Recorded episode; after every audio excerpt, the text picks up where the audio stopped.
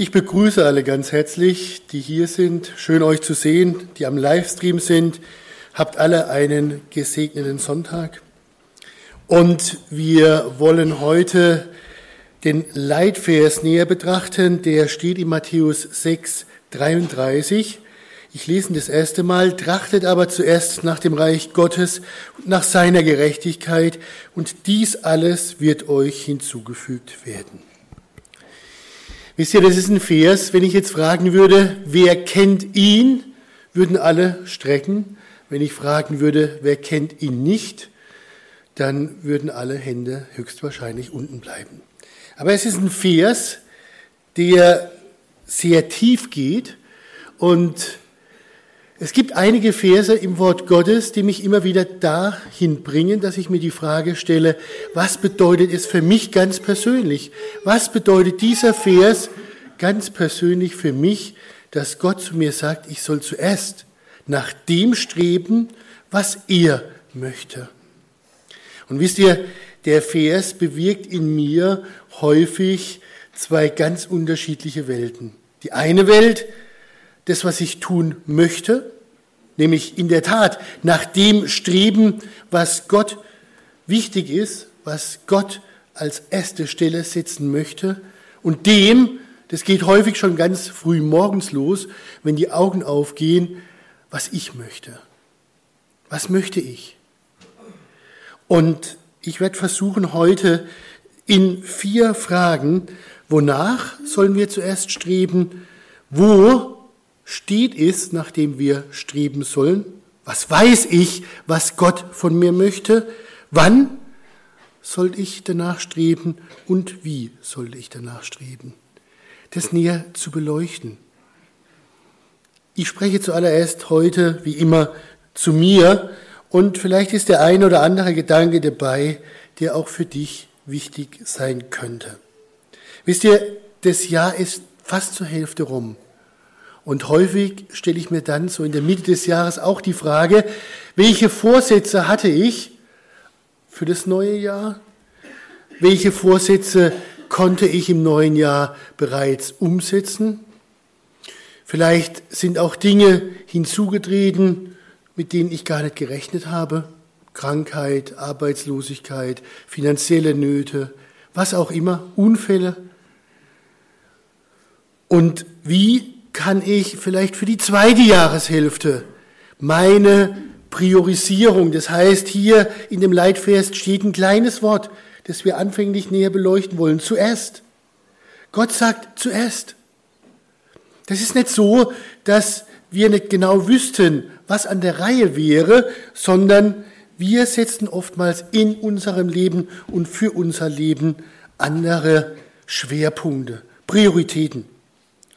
Lesen wir gemeinsam des Zusammenhalts wegen Matthäus 6, beginnend ab Vers 19. Die 19 und 20 haben wir schon gelesen. Ich lese nochmal. Hier sagt unser Herr Jesus, sammelt euch nicht Schätze auf der Erde, wo Motte und Fraß zerstören und wo Diebe durchgraben und stehlen. Sammelt euch aber Schätze im Himmel, wo weder Motte noch Fraß zerstören und wo Diebe nicht durchgraben noch stehlen. Denn wo dein Schatz ist, da wird auch dein Herz sein. Ätzter kurzer Gedankeneinschub. Wo ist dein Herz? Wo ist mein Herz? Das ist eine ganz entscheidende Frage. Dort, wo mein Herz ist, dort ist auch mein Schatz. Wenn mein Herz ist, und wir werden es im Unterpunkt 3 in der Frage sehen, wir sollen mit ganzem Herzen nach dem streben, was Gott von uns möchte, zuerst von uns möchte. Wenn unsere Herzenshaltung die falsche ist, wenn durch die Augeslust das Herz beeinflusst wird, dass wir die Dinge, die wir sehen, gern haben möchten, wenn die Dinge, die wir sehen, zuerst in unserer Gedankenwelt, in unserer Herzenswelt eine Rolle spielen, dann wird von der Priorität her, von der Zielsetzung, von der Erwartung her unser Schatz woanders sein.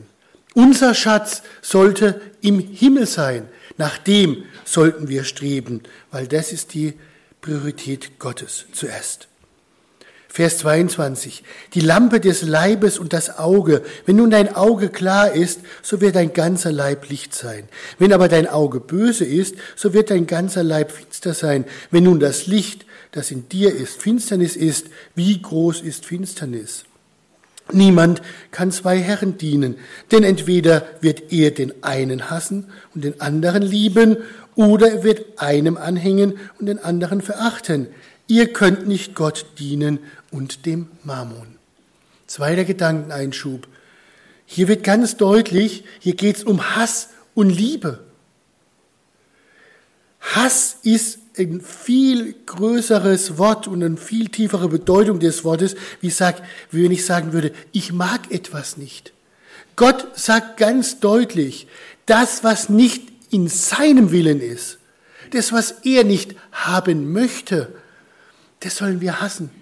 Paulus sagt, wir sollen der Sünde fliehen. Wir sollen flüchten vor der Sünde.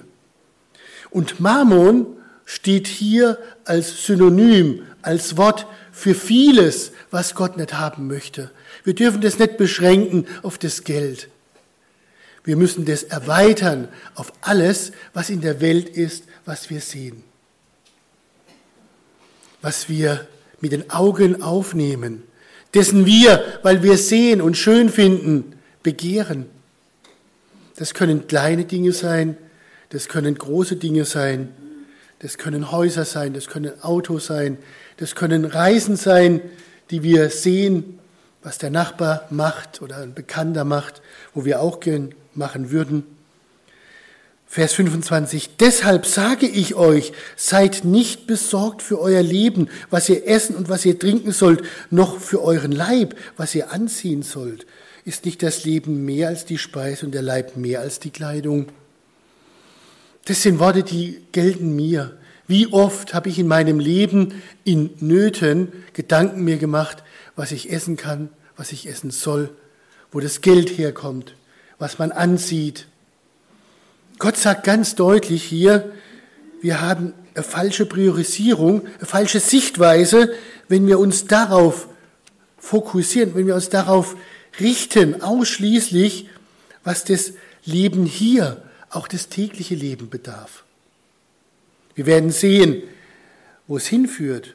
Er sagt hier, unser Herr Jesus, er nimmt einen Vergleich, Vers 26, seht hin auf die Vögel des Himmels, dass sie weder sehen noch enden, noch in Scheunen sammeln, und euer himmlischer Vater ernährt sie. Doch, seid ihr nicht viel wertvoller als sie? Der Gedanke des Wertvollen, der, die Sichtweise, die der Daniel eingangs genannt hat, ist hier ganz deutlich. Wir sind für Gott so wichtig, dass er vor Grundlegung der Welt, weil er wusste, dass die Sünde in die Welt kommt, schon das Erlösungswerk bereitgestellt hat. Durch sich selbst, in Jesus Christus.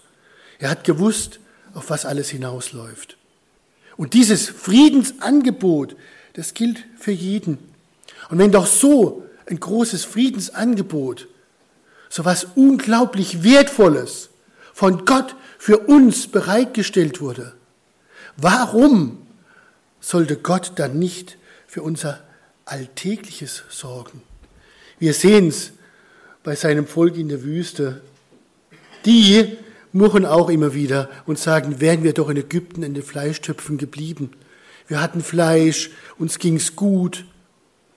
Klammer auf, ging's ihnen wirklich gut? Denn sie litten ja unter den Bedingungen in Ägypten. Es ging ihnen ja in Wahrheit gar nicht gut. Aber in ihrer Vorstellung in der Wüste ging es ihnen plötzlich gut. Ist es vielleicht in meinem Leben oftmals genauso und in deinem genauso, dass wir in einer Situation sind, wo uns Gott hindurchträgt und gleichwohl wir das Empfinden haben, dass es zu wenig ist. Gott tut zu wenig für uns. Dabei tut er genau das, was er richtigerweise für uns tun möchte. Und denken wir auch in dem Zusammenhang hier an den Kornbauern, der alles hatte und sich zufrieden zurücklehnen wollte und sagte, okay, jetzt ist alles gut, jetzt kann ich über Jahre hinweg gut leben, ich habe vorgesorgt. Versteht mich nicht falsch. Das Wort Gottes und Gott verbietet uns nicht, in unserer menschlichen Intelligenz, die er uns auch gibt, für gewisse Dinge Vorsorge zu tragen. In meinen Augen, ich will ein Beispiel nehmen, wäre es sträflich, wenn ein junger Christ als Vater ein Haus baut und er zumindest durch eine Risikolebensversicherung die Darlehenssumme absichern würde, wenn mit ihm was passiert. Das muss alles jeder für sich selbst entscheiden. Aber ich bin der Überzeugung, dass wir Vorsorge treffen dürfen. Aber jetzt ist die Entscheidung ganz andere. Nämlich die Frage, die sich hier stellt. Zuerst. Jetzt haben wir wieder dieses kleine Wort. Ich darf Vorsorge treffen, auch fürs Alter. Aber soll die Priorisierung, sprich das, was zuerst kommt, so im Vordergrund stehen, dass ich dann als Beispiel keine Gaben mehr geben kann, weil alles verplant ist, dass ich menschlich abgesichert bin. Ich denke, das ist genauso der falsche Ansatzpunkt. Vers 27, wer aber unter euch kann mit Sorgen seinem Leben eine Länge, eine Elle zusetzen? Und warum seid ihr um Kleidung besorgt? Betrachtet die Linien des Feldes, wie sie wachsen. Sie mühen sich nicht, auch spinnen sie nicht. Ich sage euch aber, dass selbst nicht Salomo in all seiner Herrlichkeit bekleidet war wie eine von diesen. Wenn aber Gott das Gras des Feldes, das heute steht und morgen in den Ofen geworfen wird, so kleidet, wird er das nicht vielmehr euch tun, ihr Kleingläubigen. Letzter Kerngedanke als Vorwort. Ich bin, und das habe ich schon oft hier bezeugt, ein Kleingläubiger in vielen Dingen in vielen Lebenssituationen. War ich kleingläubig und bin ich mit Sicherheit auch in Zukunft immer wieder kleingläubig. Meine Frau hat oft in der Situation zu mir gesagt, äh, du bist kleingläubig. Oder ein negatives Wort benutzend, warum zweifelst du? Bist du auch ein Zweifler? Muss, die Frage muss sich jeder selbst beantworten. Ich bin ein Zweifler. Und was bin ich dann für ein Zeugnis, wenn ich zweifle in der Welt, wo doch Gott alles für mich gemacht hat? Wie kann ich ein gutes Zeugnis sein, verbal, wenn ich bei den kleinsten Dingen zweifle in meinem Leben? Und jetzt sagt hier Vers 31, so seid nun nicht besorgt, indem ihr sagt, was sollen wir essen? Das Alltägliche. Oder was sollen wir trinken? Oder was sollen wir anziehen? Denn nach diesem allen trachten die Nationen. Also die, wo draußen sind, die machen es genauso, wie es der Herr Jesus hier beschreibt. Bin ich noch wie die, wo draußen sind? Ja, ich bin ganz häufig so wie die, wo draußen sind, weil ich mich auch nach diesen ganz alltäglichen Dingen ausrichte, weil ich ein Kleingläubiger bin, weil ich ein Zweifler bin. Und jetzt kommt hier das kleine Wort denn. Denn euer himmlischer Vater weiß, dass er dies alles benötigt. Denkt auch darüber nach, wie ihr betet.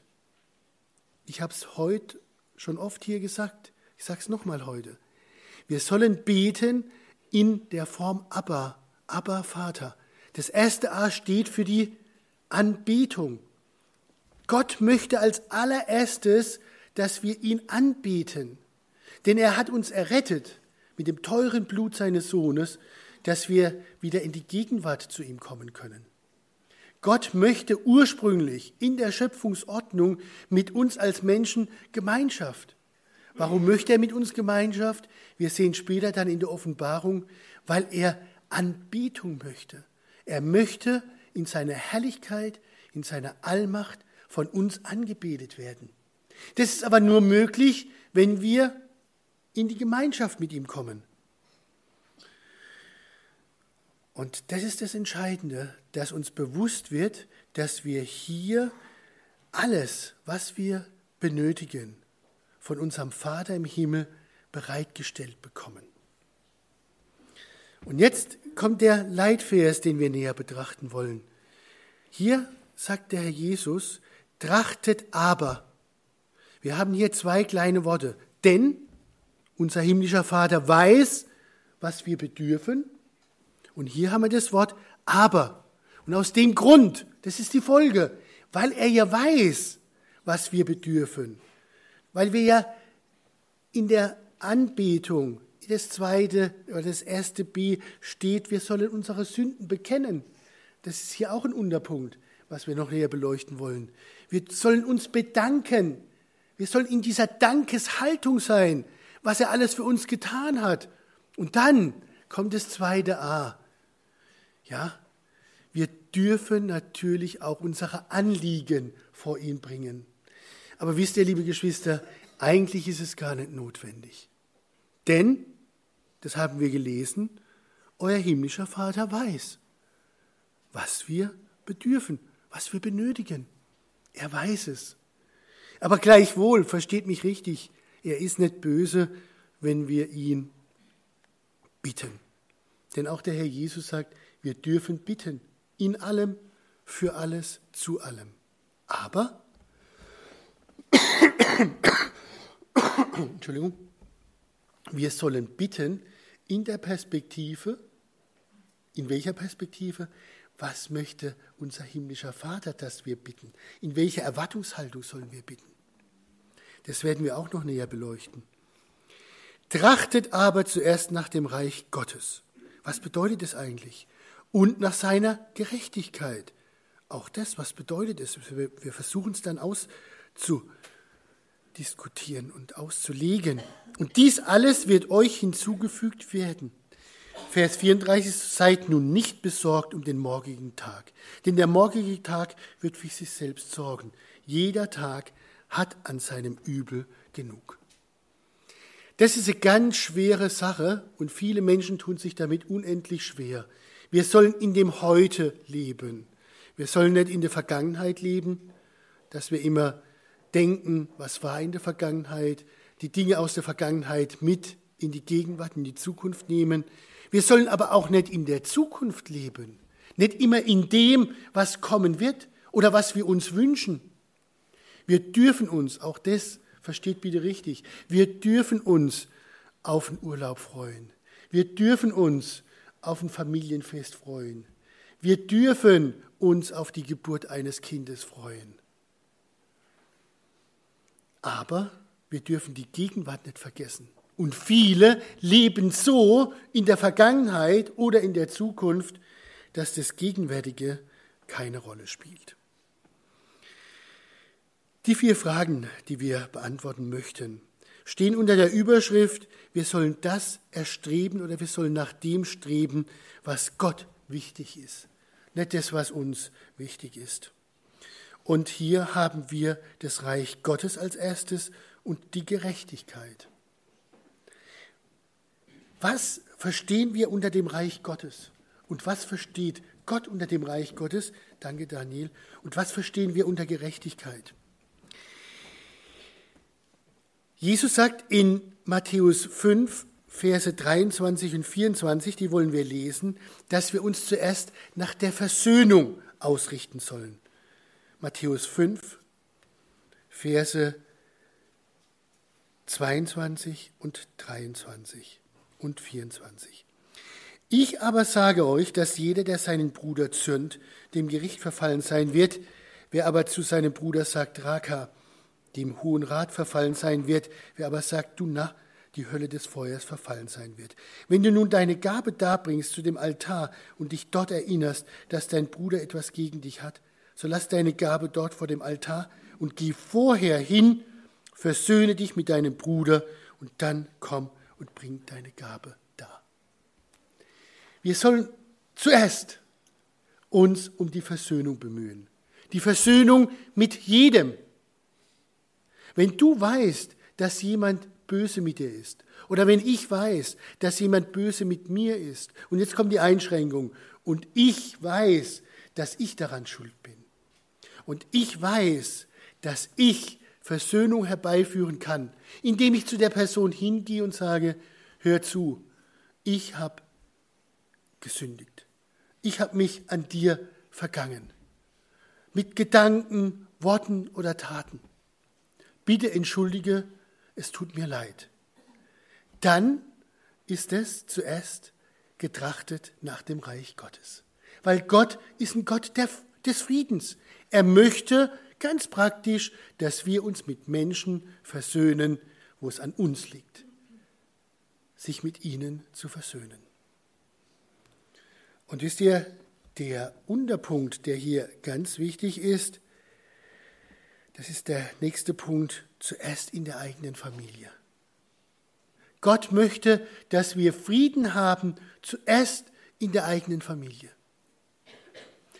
Und diejenigen von uns, die ältere Kinder haben und wo diese Zeit in der Familie schon miterleben durften, konnten, ja mussten, wo die Eltern unangenehm werden in den Augen der Kinder, weil sie in der Pubertät sind, die wissen, wie schwierig das ist, Frieden in der eigenen Familie zu halten. Und trotzdem, heute im Nachhinein betrachtet, ist es uns nicht immer gelungen als Eltern. Und auch wir als Eltern mussten dann zu unseren Kindern gehen, und das fällt besonders schwer als Eltern, und sagen, bitte entschuldige, ich habe an dir falsch gehandelt. Aber nur, und das spüren die Kinder, wenn es aus reinem Herzen kommt. Dass die Kinder wirklich spüren, es ist ehrlich, es ist ernst. Ist Versöhnung möglich? Versöhnung, die Gott möchte. Das ist der zweite praktische Punkt, zuerst nach dem Reich Gottes zu trachten. Der nächste praktische Punkt, der geht hier mit rein, der steht bei Matthäus 7, in den Versen 5. Direkt im Anschluss. Hier sagt der Herr Jesus, Heuchler, zieh zuerst den Balken aus deinem Auge und dann wirst du klar sehen, um den Splitter aus deines Bruders Auge zu ziehen. Zuerst an die eigene Nase langen, liebe Geschwister. Das sage ich zuerst zu mir. Aber der Herr Jesus sagt, das ist wichtig. Wir müssen erst da bereit sein, unser eigenes Ich vor Gott in Ordnung zu bringen, bevor es uns überhaupt zusteht. Und dann steht es uns immer noch nicht zu, weil wir sollen nicht richten. Aber auch das wieder nicht falsch verstehen. Wir dürfen schon auch den anderen auf seine Fehler hinweisen. Nur die Frage ist doch, wie ist meine Herzenshaltung? Ist meine Herzenshaltung, dass ich mich überhebe und sage, ich bin ja viel besser wie du? Oder ist meine Herzenshaltung, demütig, indem ich sage, Bruder, ich habe das gleiche Problem wie du. Lass es uns gemeinsam in Ordnung bringen vor dem Herrn. Das ist die Haltung, die Gott von uns möchte.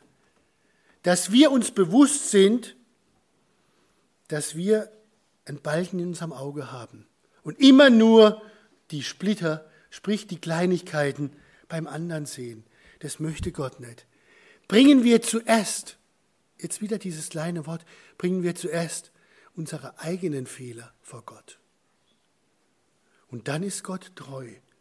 Sagt uns der Johannesbrief ganz deutlich. Wenn wir bekennen unsere Sünden, dann ist er treu. Das ist der nächste Punkt, der hier auch mit reinspielt. Zuerst sollen wir unser Inneres reinigen. Lesen wir die Verse 25 und 26. Matthäus Evangelium. Kapitel 23, die Verse 25 und 26.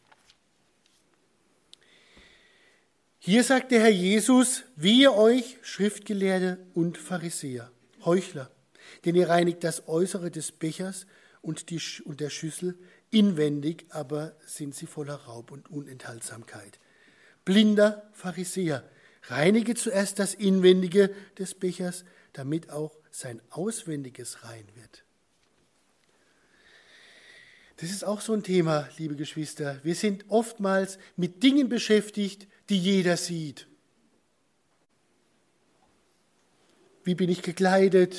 Wie ist der äußere Eindruck meines Hauses, meines Autos? Ist es geputzt? Ist es schön? Ganz explizite Dinge, die jeder sieht. Aber im Inneren entschuldigt den Ausdruck, ist oftmals totales Chaos und Müll. Und wir leben nach dem Gusto, also nach dem, was wir für richtig erachten und als gut erachten. Was der andere sieht, ist mir ganz wichtig. Aber wir haben einen Gott, der sieht ins Innere. Und der sagt, bevor du guckst, was außen alles in Ordnung sein muss, bring zuerst wieder Priorität, bring zuerst dein Inneres in Ordnung. Der Herr Jesus sagt hier ganz deutlich zu den Pharisäern, ihr habt alle möglichen Gesetze, alle Dinge sind für euch wichtig. Ihr kümmert euch, Entschuldigung,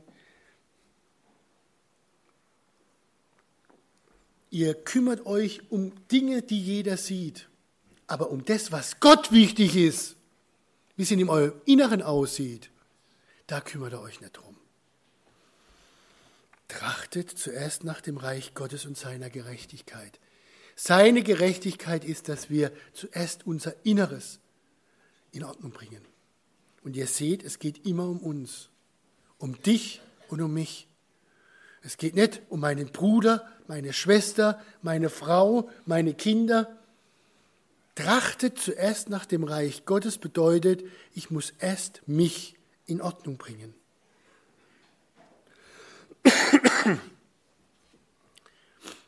Und, das ist auch ein Punkt, ich muss bereit sein, mich durch das Wort Gottes wie in den Spiegel gestellt prüfen zu lassen. Lass ich mich, lässt du dich jeden Tag durch das Wort Gottes überführen? Ist das Wort Gottes meine, deine Schranke, an der ich stehen bleibe und sage, halt, was will Gott? Das ist der nächste Punkt, den wir dann sehen werden in der Hauptbetrachtung. Das Wort Gottes. Das Wort Gottes gibt uns Richtschnur. Das Wort Gottes zeigt uns, was Gottes Reich ist, was Gottes Gerechtigkeit ist. Und wir müssen bereit sein, für das Reich Gottes zu arbeiten. Sonst passiert nichts. Wisst ihr, es ist immer so schön, ich sitze da und ich sage, ich trachte jetzt nach dem Reich Gottes. Wenn diese Aussage aber nicht in der Handlung mündet, wenn nichts passiert, dann bleibt das Trachten leer, weil es passiert ja nichts. Das heißt, wir müssen bereit sein, all das, was wir eben gesehen haben, zuerst das Reich Gottes, zuerst die Versöhnung mit Gott herbeizuführen, zuerst mich selbst beurteilen, zuerst mich selbst reinigen, in der eigenen Familie, zuerst dem Herrn alles zu geben, mich prüfen zu lassen durch das Wort Gottes. Erst wenn das passiert ist, das muss ich tun, habe ich das Recht zu sagen, ja, ich trachte nach dem Reich Gottes. Und dieser Eingangsgedanke im 1. Thessalonicher 3 zu Ende gebracht. Im 1. Thessalonicher 3 sagt Paulus an die Thessalonicher, folgende Worte. Und da können wir uns prüfen, ob wir genauso leben, wie es Paulus hier beschreibt. 1. Thessalonicher 3, 2, Entschuldigung, 1. Thessalonicher 2, die Verse 9 beginnend. Denn ihr erinnert euch, Brüder, an unsere Mühe und Beschwerde. Nacht und Tag arbeitend, um niemand von euch beschwerlich zu fallen, haben wir euch das Evangelium Gottes gepredigt. Ihr seid Zeugen und Gott, wie heilig und gerecht und untatlich wir gegen euch, die Glaubenden, waren. Ja, ihr wisst, dass wir euch, und zwar jeden einzelnen von euch, wie ein Vater seine Kinder, ermahnt und getröstet und beschworen haben, des Gottes würdig zu wandeln, der euch zu seinem Reich und seiner Helligkeit beruft. Da sehen wir, wo Paulus zuerst gehandelt hat wie sein Leben ausgesehen hat. Das war Paulus. Das ist das Reich und die Gerechtigkeit, nach denen wir, nach der wir zuerst uns ausrichten sollen. Und wir lesen in Kolosser 3, die Verse 1 und 2, weil da wird noch einmal das Gegensätzliche deutlich gemacht. Wir sollen uns nicht nach dem Irdischen ausrichten, sondern nach dem Himmlischen. Kolosser Kapitel 3, die Verse 1 und 2. Hier sagt Paulus Folgendes. Wenn ihr nun mit dem Christus auferweckt worden seid, so sucht, was droben ist, wo der Christus ist, sitzend zur Rechten Gottes. Hier wird die Voraussetzung genannt. Er sagt, wenn ihr auferweckt worden seid, was bedeutet es? Wenn ihr wiedergeboren seid. Wenn ihr wiedergeboren seid, Glieder aus der Gemeinde in Kolossee, dann sucht, was droben ist. Warum sollen wir suchen, was droben ist? Weil dort ist unser Jesus. Hier steht's, wo der Christus ist. Er ist nach der Himmelfahrt gesetzt zur Rechten Gottes. Und jetzt Vers 2, sind auf das, was droben ist. Das ist die Stufe weiter. Wir sollen suchen nach Christus. Und wenn wir ihn gefunden haben, weil wir wissen ja, dass er zur Rechten Gottes sitzt, dann soll unser Sinn, sind, auf das, was droben ist. Unser Sinn soll nach dem streben, was im Himmel ist, was Gott möchte. Trachtet zuerst nach dem Reich Gottes. Dort soll mein Sinn sein, nicht auf das, was auf der Erde ist, sondern nach dem, was Ewigkeit Bestand hat, wo die Motte es nicht frisst. Wisst ihr, wir können hier auf der Erde alles haben. Und wir haben gestern von meinem Onkel den Friedhof gemacht, gerade gegenüber, und waren dann am Grab von meiner Mutter. Und da wird mir immer so ganz deutlich bewusst, egal, wenn man über den Friedhof geht, ob in dem Grab jemand liegt, der arm war, der sehr reich war, aber er kommt genau vor den Richterstuhl Gottes.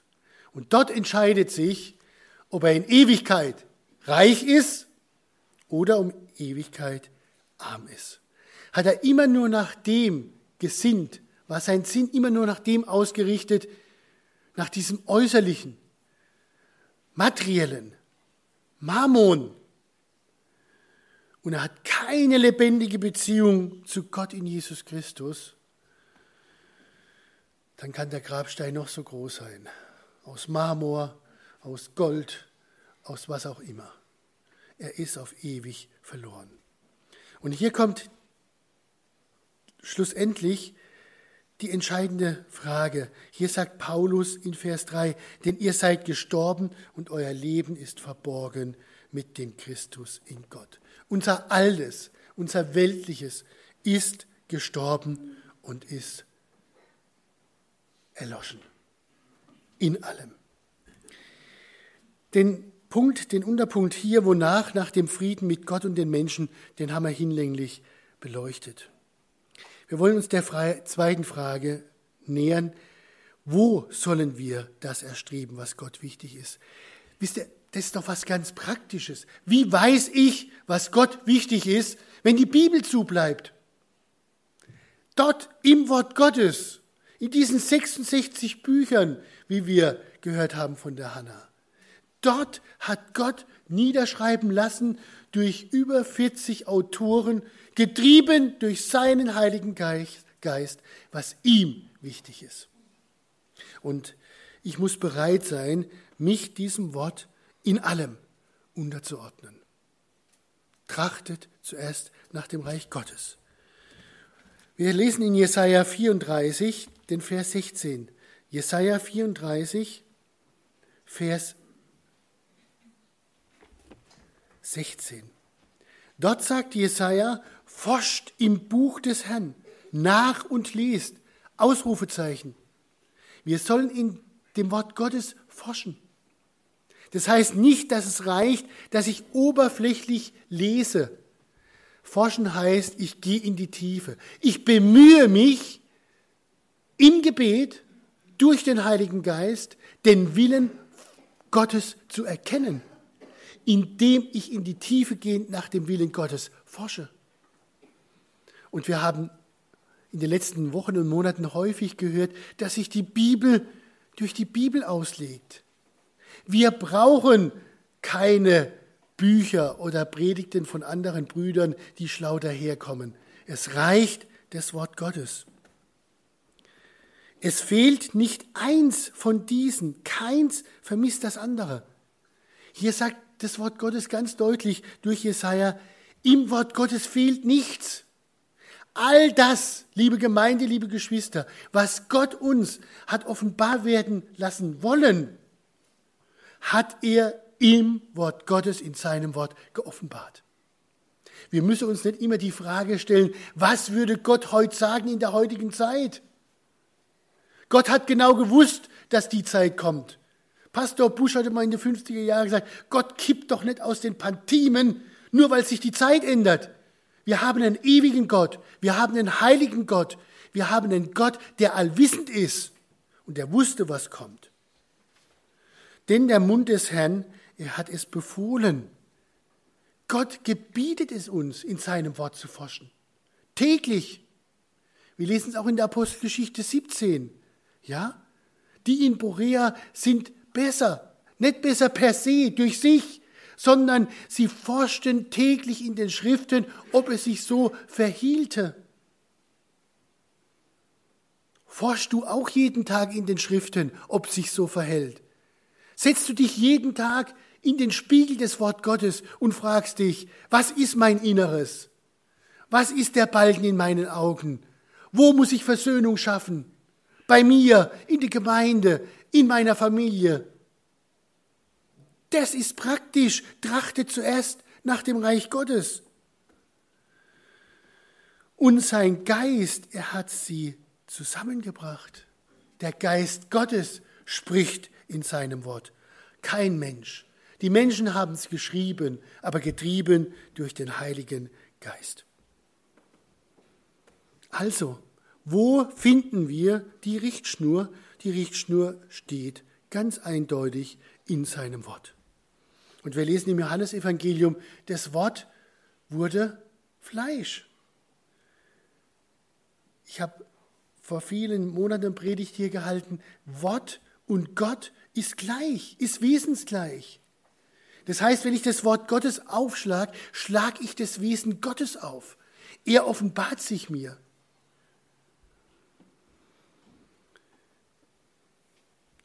Und jetzt die ganz praktische Frage, wann? Wann ist der richtige Zeitpunkt, nach dem zu trachten? Wann soll ich damit anfangen? Und wir wollen zwei Bibelworte lesen. Das erste Bibelwort aus Psalm 5, den Vers 4. Psalm 5, Vers 4.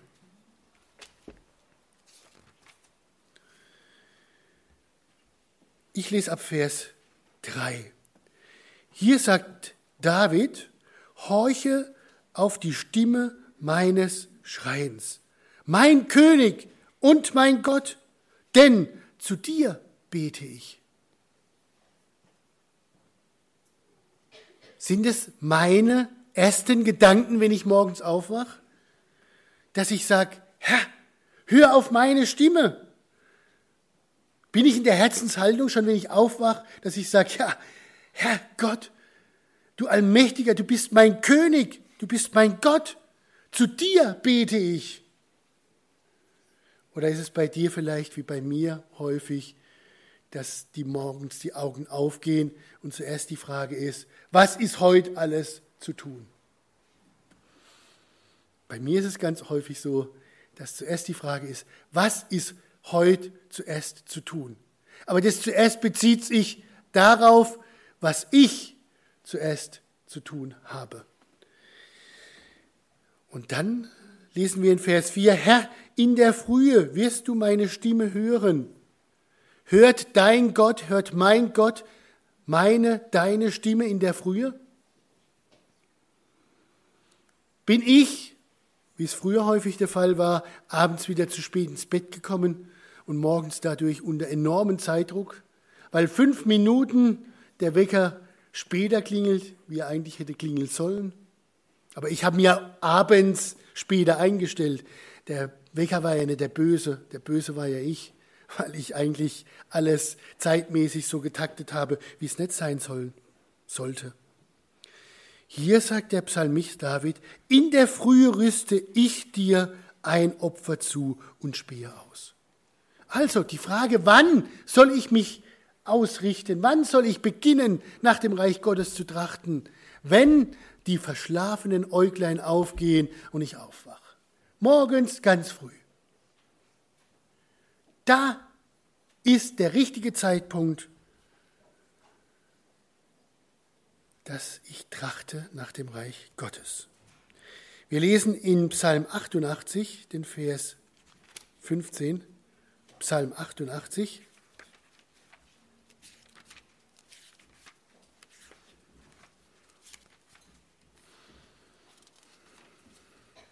Den Vers 14.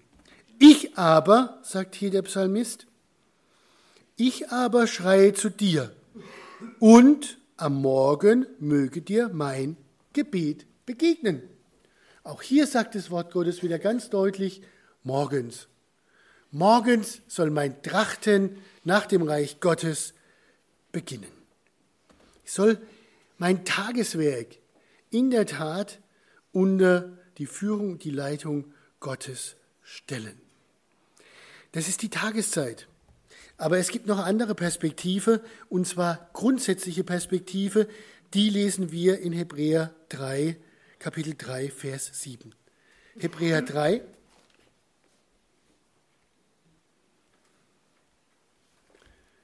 Vers 7. Deshalb, sagt hier der Schreiber des Hebräerbriefes, wie der Heilige Geist spricht, heute, wenn ihr seine Stimme hört, verhärtet eure Herzen nicht, wie in der Erbitterung an dem Tage der Versuchung in der Wüste. Heute. Wisst ihr, heute ist der richtige Zeitpunkt, um vielleicht das Leben für das zweite Halbjahr 2023 neu auszurichten. Heute, nicht morgen. Wisst ihr, es ist mit den guten Vorsätzen so häufig so, dass wir sagen, morgen fangen wir an.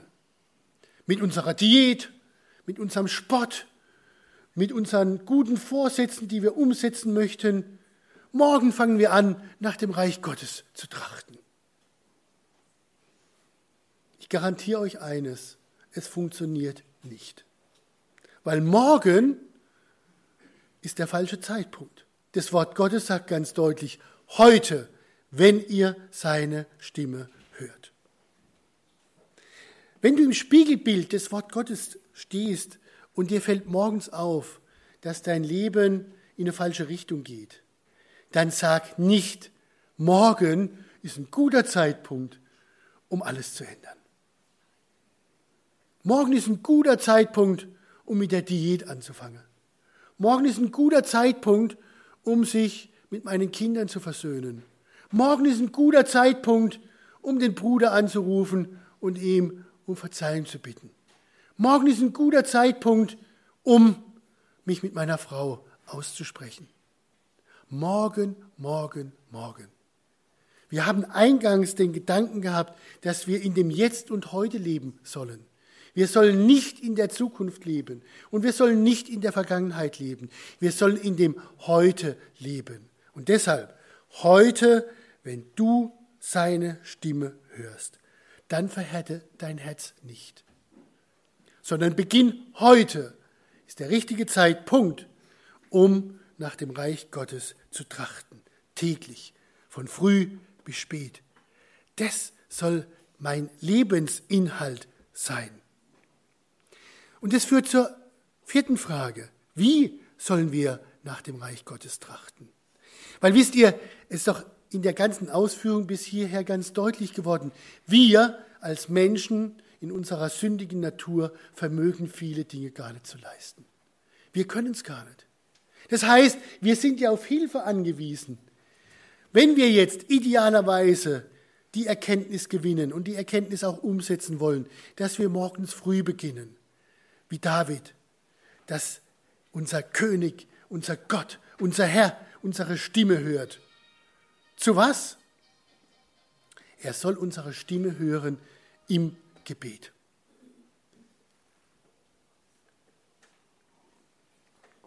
Im Gebet. Im Gebet und Flehen. Wisst ihr, wir haben es eingangs betrachtet und gehört. Wir dürfen um Gelingen bitten. Wir sollen in der Anbetung stehen unserem Gott gegenüber. Er möchte zuerst, dass wir ihn anbeten. Und ich habe es mittwochs gehabt im Jüngerschaftskurs. Ich stelle mal auf die Frage, wie wird sein, wenn ich dann in seine Gegenwart komme? Wie werde ich ihn anbeten? Wisst ihr, wir sagen oft, dass wir ihm die Anbetung, die Ehre und alles geben wollen. Aber wie sieht es in unserem Leben praktisch aus? Sind wir diesbezüglich Lippenbekenner oder sind wir Hetzenstäter? Das ist die entscheidende Frage. Gib ich ihm die Anbetung und die Ehre durch meine Herzenshaltung? Lesen wir Lukas Kapitel 11, den Vers 9 bis 11. Lukas Kapitel 11, den Vers 9 bis 11. Hier sagt der Herr Jesus, und ich sage euch, bittet und es wird euch gegeben werden. Sucht und ihr werdet finden. Klopft an und es wird euch geöffnet werden. Denn jeder Bittende empfängt und der Suchende findet und dem Anklopfenden wird geöffnet werden. Wen von euch der Vater ist, wird der Sohn um einen Fisch bitten und er wird er ihm statt des Fisches etwa eine Schlange geben? Der Herr Jesus sagt hier ganz deutlich, wir dürfen bitten. Und wir dürfen auch in dem Bitten damit rechnen, fest rechnen, dass wir es bekommen. Unter einer Voraussetzung. Und die macht uns Jakobus ganz deutlich, dass unsere Herzenshaltung nach dem strebt, was Gott möchte. Gott möchte, dass wir erkennen, was er möchte und dass wir ihn darum bitten, dass er uns hilft, das zu erreichen, was er möchte. Und dann schenkt er es uns. Verstehen wir die Reihenfolge? Nochmal, Gott möchte, dass wir erkennen, indem wir trachten nach dem, was zuerst er möchte, dass wir es erkennen, was er möchte. Und jetzt sind wir in der Bredouille, in dem ja, in, dem, in der Not, dass wir erkennen müssen, dass wir es gar nicht erreichen können. Also wir brauchen ihn. Und wenn wir jetzt in dieser rechten Herzenshaltung ihn bitten, dass er Gelingen schenkt, dann dürfen wir sicher sein, dass er das Gelingen auch wirklich schenkt. Und das ist der vorletzte Punkt von ganzem Herzen. Und ich möchte mit euch gemeinsam lesen aus Jeremia, Kapitel 29. Jeremia Kapitel 29.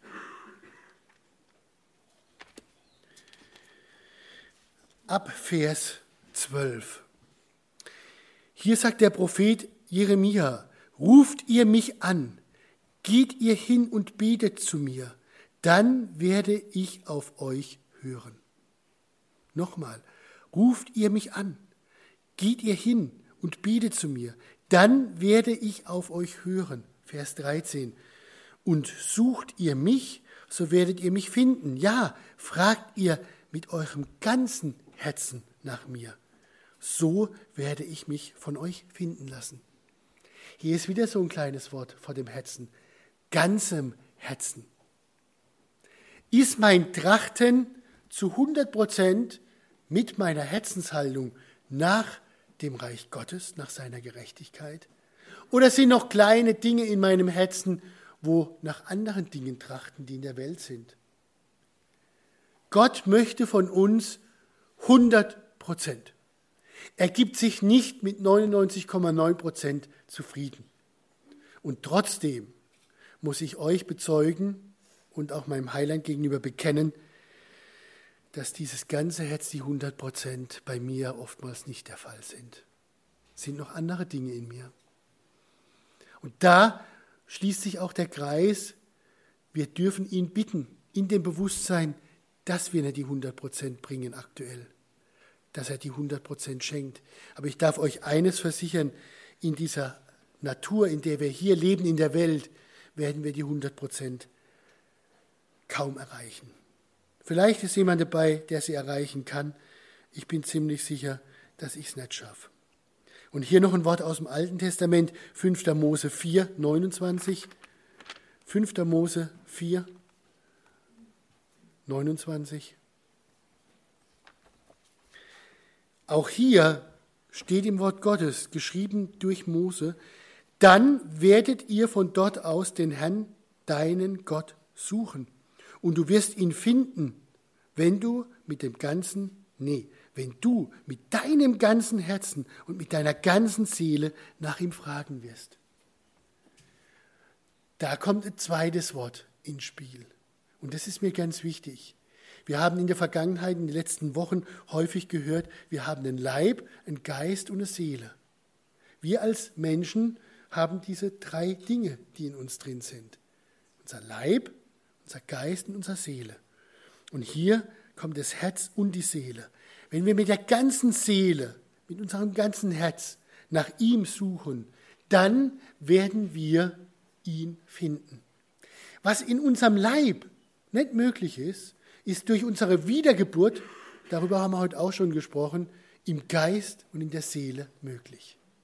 Nämlich ihn zu 100 Prozent zu finden und zu suchen. Und jetzt der letzte Gedanke. Gott gibt uns ein Versprechen. Und das haben wir auch in Lukas 11, Kapitel 11, Vers 9. Er, und wir haben es gelesen, er verspricht uns eines. Wer ihn sucht, der wird ihn finden. Das ist eine Zusage. Und die Zusage darf ich bezeugen und bestätigen. Ich habe vor über 30 Jahren ihn gesucht, um ihn zu widerlegen und ihm deutlich zu machen, dass es ihn nicht gibt. Und ich habe ihn finden dürfen. Und ich habe vor über 30 Jahren erkennen dürfen, dass es ihn gibt. Also selbst so etwas Paradoxes gibt es. Ich habe ihn gesucht, um ihn nicht zu finden, um damit deutlich zu machen, dass es ihn nicht gibt, nämlich unseren Bruder Markus Brahner, mit dem ich damals diskutiert habe. Und ich habe ihn gesucht, um ihn nicht zu finden, und ich habe ihn gefunden. Wunderbar. Seine Aussage ist wahr. Ich kann es bezeugen, ich habe es erlebt. Dieses Versprechen gilt. Und wir haben es gelesen, wer anklopft, dem wird aufgetan. Wer sucht, der wird finden. Fassen wir zusammen. Dieser Vers ist ganz praktisch. Jeder kennt ihn, aber es ist so schwer, ihn praktisch umzusetzen, weil man sich oftmals nicht deutlich macht, was es praktisch wirklich bedeutet. Also, wir streben nach dem Reich Gottes. Und das Streben nach dem Reich Gottes beginnt wo? Bei uns. Bei uns ganz persönlich. Wenn wir unser Inneres, wenn wir streitig mit anderen sind, wenn wir zuerst über andere urteilen und nicht über uns selbst, wenn wir kein Urteil zulassen über uns, wenn wir uns durch das Wort Gottes nicht zurechtbringen lassen, dann können wir noch so viel sagen, wir trachten nach dem Reich Gottes. Wir tun es aber in Wirklichkeit nicht. Und das war der zweite Gedanke. Es reicht nicht zu sagen. Wir müssen es tun. Heute, jetzt. Das war der zweite Punkt. Von morgens bis abends. Unser Leben muss priorisiert zuerst auf ihn ausgerichtet sein. Durch was? Das war der dritte Punkt. Durch das Gebet. Wir dürfen, wir müssen, wir sollen beten. Und wir haben gesehen, dass die Richtschnur, die alleinige Richtschnur ist was? Die alleinige Richtschnur ist das Wort Gottes. Und dann gibt Gott unsere Verheißungen, Versprechen. Wir werden ihn finden. Er wird gelingen schenken. Und wir dürfen unsere Zweifel, Andreas, du darfst deine Zweifel an das Kreuz legen. Du musst kein Kleingläubiger mehr sein.